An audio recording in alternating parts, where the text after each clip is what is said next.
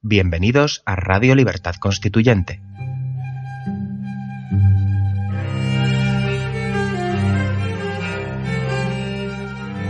Están escuchando El Factor Republicano, un programa de la serie Nuestros Fundamentos. Presenta Pedro Manuel González.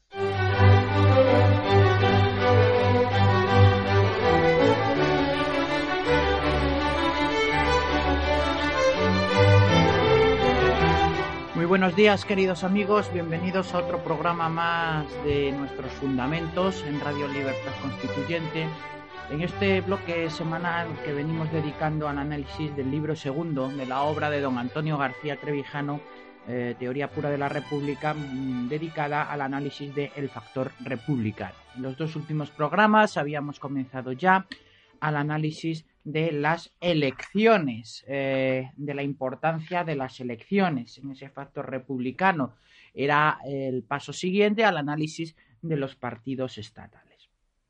Se encuentran dos conceptos eh, que son íntimamente eh, están íntimamente relacionados. Los partidos estatales y las elecciones ahogan el principio de representación de, los gobernados en el órgano legislativo de la nación, así como acaban con el principio ya no de representación, sino de representatividad en la eh, jefatura del Estado. Es decir, hace imposible la separación de poderes, así como el principio representativo ahí está también la importancia de las elecciones. Hoy vamos a seguir analizando la obra de don Antonio en el punto que la dejamos la semana pasada y veremos eh, si llegamos a la conclusión eh, la semana pasada de que no se están eligiendo verdaderos representantes a través de un sistema eh, de listas de partido estatales, como acabo de decir, esas falsas elecciones a presidente del gobierno, que en realidad son legislativas, pero que no se elige a nadie, más que representante del partido y no de los gobernados, pues hoy vamos a intentar averiguar entonces qué es lo que se está votando, qué hace el que vota, eh, qué acto político está llevando a cabo si no está eligiendo eh, sus representantes en el legislativo ni está eligiendo a alguien representativo para el estado eh, del estado en el ejecutivo. Sigue don Antonio así. Como si se tratara de elecciones primarias, los votantes en la partidocracia no eligen diputados personales, sino las listas de compromisarios o delegados de partidos estatales, confeccionadas por los aparatos dirigentes de cada uno y controlados eh, por el jefe del aparato. En consecuencia, ya tenemos aquí con este párrafo pues, una densidad de conocimiento bastante notable, en tanto que ya lo que nos está diciendo que lo que se está haciendo es ratificar las listas de partido que el jefe de turno de esa facción del Estado, porque como hemos visto al tratar los partidos, los partidos son estatales, no de la sociedad civil, pues está ratificando la elección eh, de esa lista o la confección de esa lista que ha hecho el jefe del partido, partido político que es el único agente autorizado para actuar en la política en los países eh, que están dotados de regímenes partidocráticos como es España. Los compromisarios de la lista que resulte mayoritaria o la más votada, obedeciendo al compromiso adquirido y cumpliendo el trámite protocolario, designan presidente de gobierno al jefe del partido que los puso en la lista. La escena teatral finge que lo eligen en el momento de la investidura, cuando todo el mundo sabe que ha sido el propio jefe de partido ganador quien propuso a sí mismo como presidente del gobierno, escogiendo a los diputados de su lista, que luego fingirán investirlo en una ceremonia parlamentaria para no coronarse a sí mismos como Napoleón. El otro día, ayer, sin ir más lejos, veía un vídeo en programa de Sánchez Dragón y que salía don Antonio García Trevijano y al lado de don Dalmacio Negro eh, y otros eh, otras personas en la mesa, mm, eh, como era Gabriel Cisneros. Don Antonio eh, estaba exponiendo lo que ahora estamos analizando, seguramente, eh, sin duda, con mucho menos en rigor y con mucha menos locuacidad que, que, don Antonio, pero bueno, en síntesis era la misma idea de que esto no es una democracia porque no existe el principio de separación de poderes ni el principio representativo. Se le oponía por don Gabriel Cisneros, que en paz descanse, eh, mm, padre, o mejor dicho, padrastro de la Constitución, eh, cuando don Antonio decía que se estaban realizando elecciones supuestas a un legislativo y que entre estas salía el Ejecutivo, lo cual contradecía el requisito de la democracia, de como del principio representativo que para la democracia define Montesquieu, y se le eh, eh, oponía a don Antonio que existía un acto que se llamaba investidura en el cual se, eh, se elegía de manera separada y de entre ese mismo colegio legislativo al jefe del Ejecutivo, lo que producía su legitimación. Esto es absolutamente falso.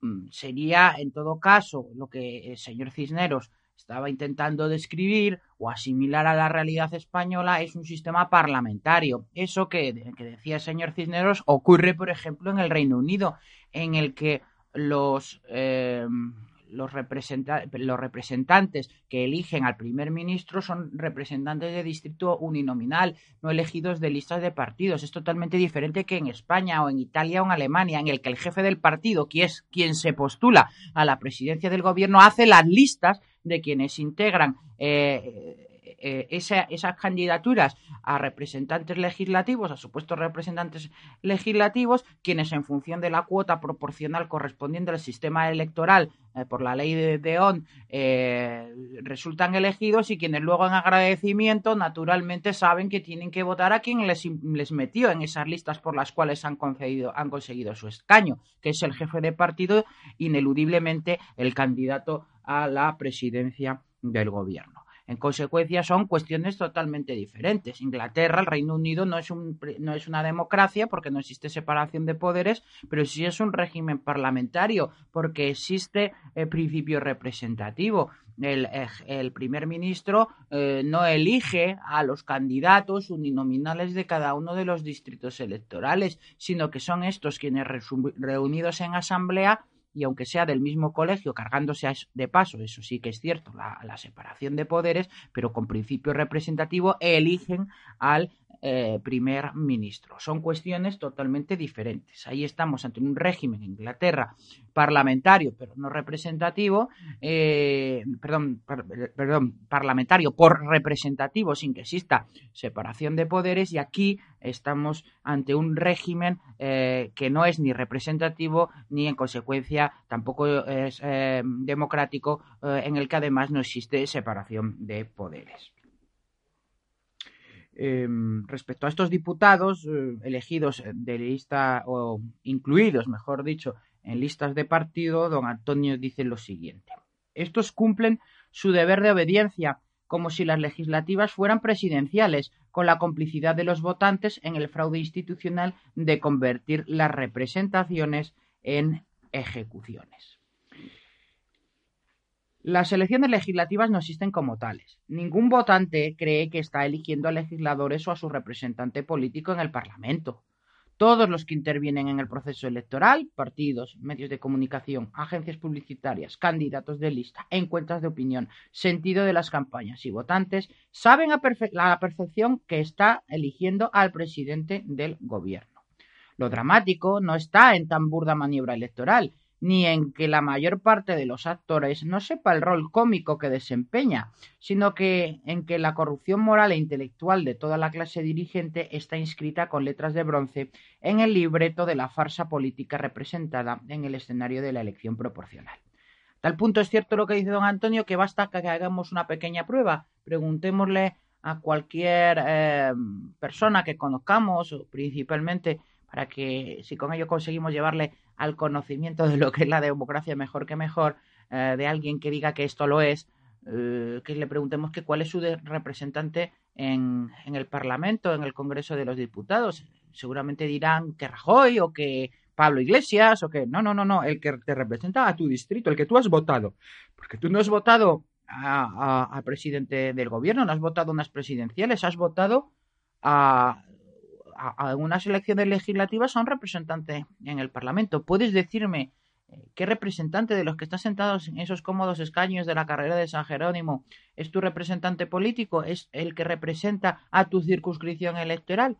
A buen seguro que excepto que sea alguien que se encuentre metido en el ajo de estas líderes partidocráticas, desconozca total y absolutamente quién sea esta persona. Eso es la prueba del 9 de que no existe esa representación, de que en las elecciones eh, eh, legislativas está, son en realidad unas encubiertas presidenciales eh, en las que esos supuestos representantes de los votantes son incluidos en listas mm, de partido por naturalmente fidelidad a quien las tiene que confeccionar. No será algo de extrañar que se obedezcan las órdenes del jefe de grupo levantando un dedito, dos deditos o tres deditos para abstenerse, votar sí o votar no, según las normas de esas cúpulas partidistas.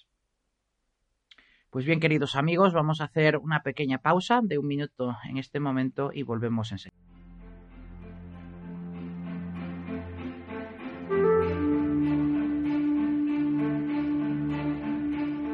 El movimiento de ciudadanos hacia la República Constitucional está presente en las principales redes sociales de Internet. Busca Movimiento MCRC en Facebook, Twitter, Instagram o Tumblr para seguirnos, informarte y colaborar en la difusión de las ideas de la democracia y la libertad política colectiva. También puedes encontrarnos en el canal Libertad Constituyente TV de YouTube o seguir nuestras emisiones diarias de radio en la plataforma de podcast Spreaker. Os animamos a participar activamente y a utilizar las redes sociales para difundir nuestro mensaje. Crea tus propias imágenes, textos, vídeos y otros contenidos y compártelos con nosotros y con el resto de tus contactos. España no es una democracia. Lucha por la libertad de todos. Ayúdanos a conquistarla. Únete a nosotros en la acción en las redes sociales. Te necesitamos.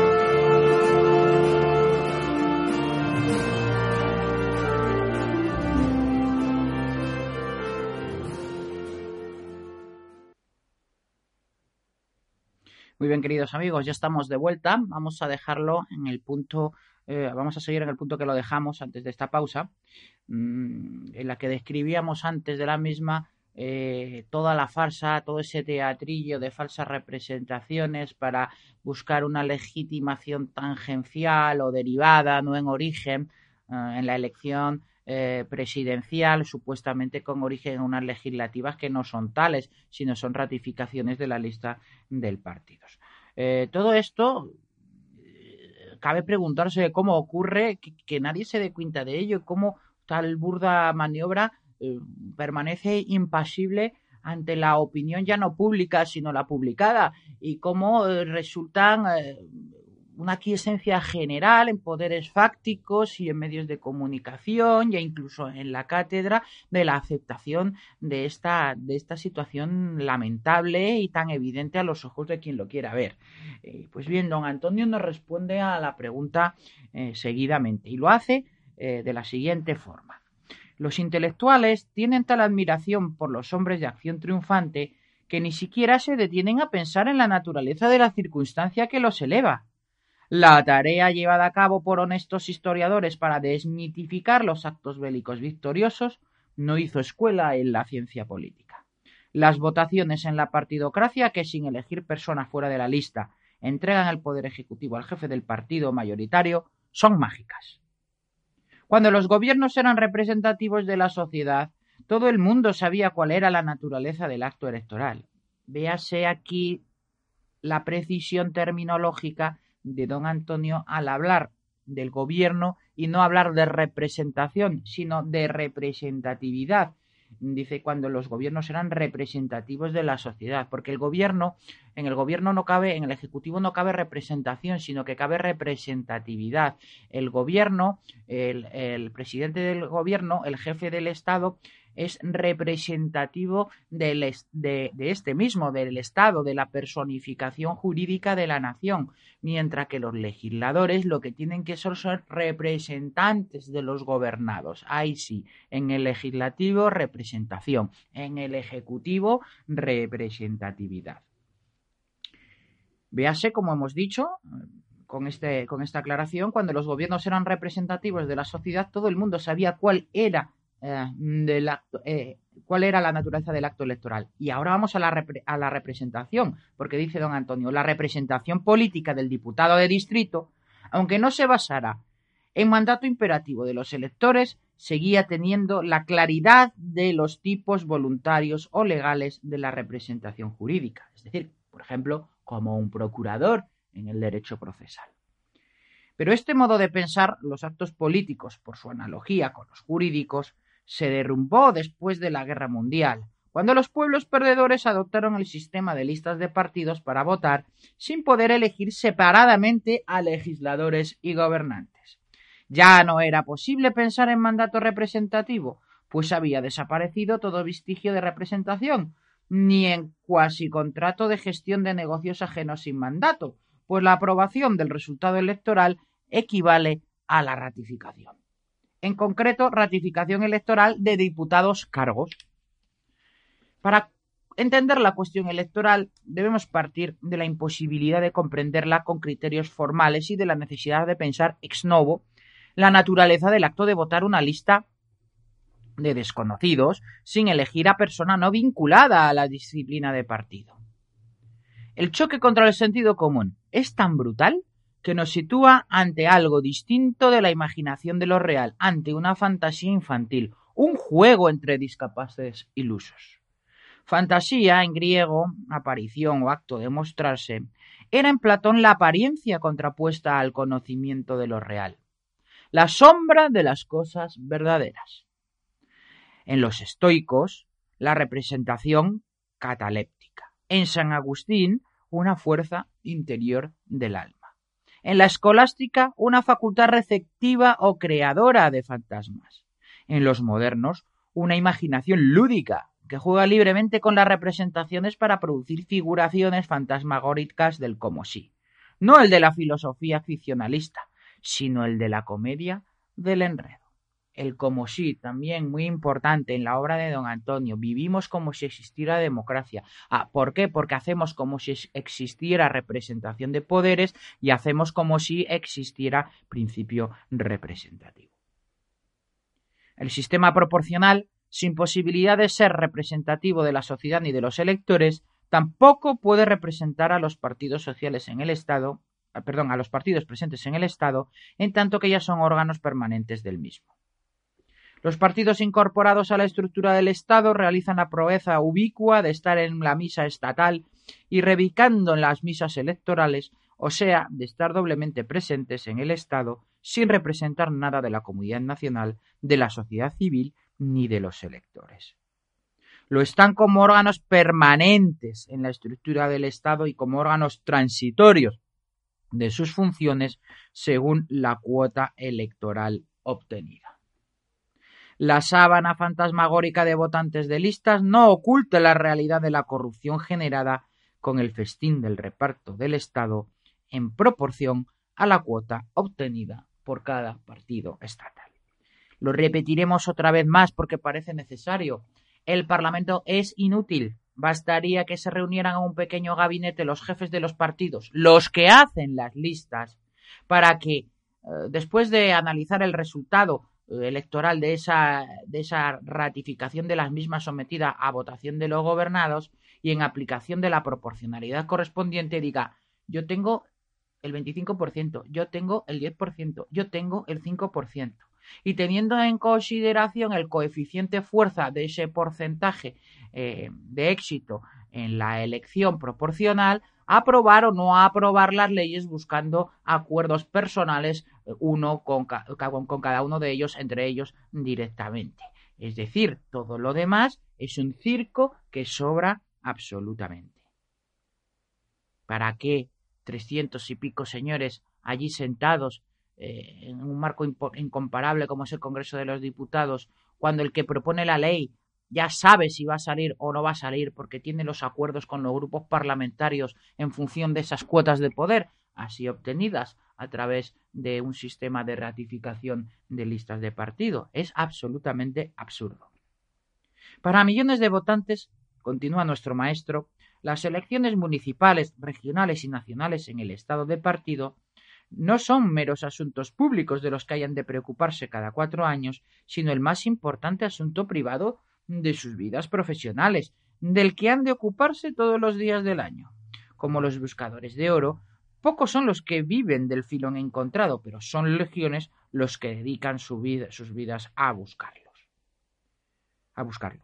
Si las estadísticas publicaran la repercusión del factor electoral en la acumulación de capitales, calificación de terrenos, concesión de licencias y colocación de aspirantes a funcionarios, todas situarían el horizonte de los votantes y empresarios de la corrupción en el panorama electoral en la coincidencia en las urnas de las ambiciones de dinero y poder, en el horizonte donde se junta el cielo de la política con la tierra de la especulación y la colocación.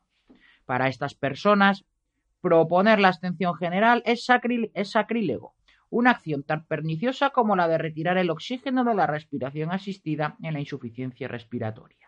La idea de una abstención masiva produce, en el horizonte vital de los espíritus correctivos en las urnas, una conmoción ambiental tan atosigante como la sufrida en Chernobyl.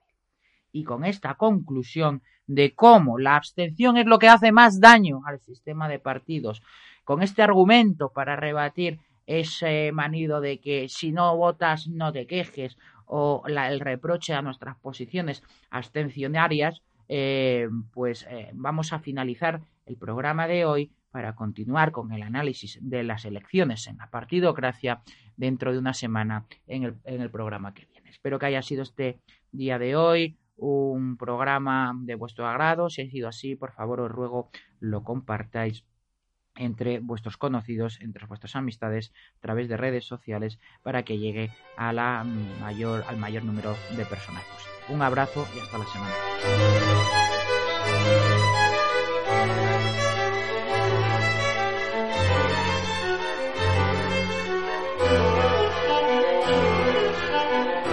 Gracias por haber escuchado nuestros fundamentos. No olviden visitar la parrilla de programación en la nueva página web del Movimiento de Ciudadanos hacia la República Constitucional, en la dirección www.mcrc.es. Radio Libertad Constituyente. La libertad viene en nuestra busca.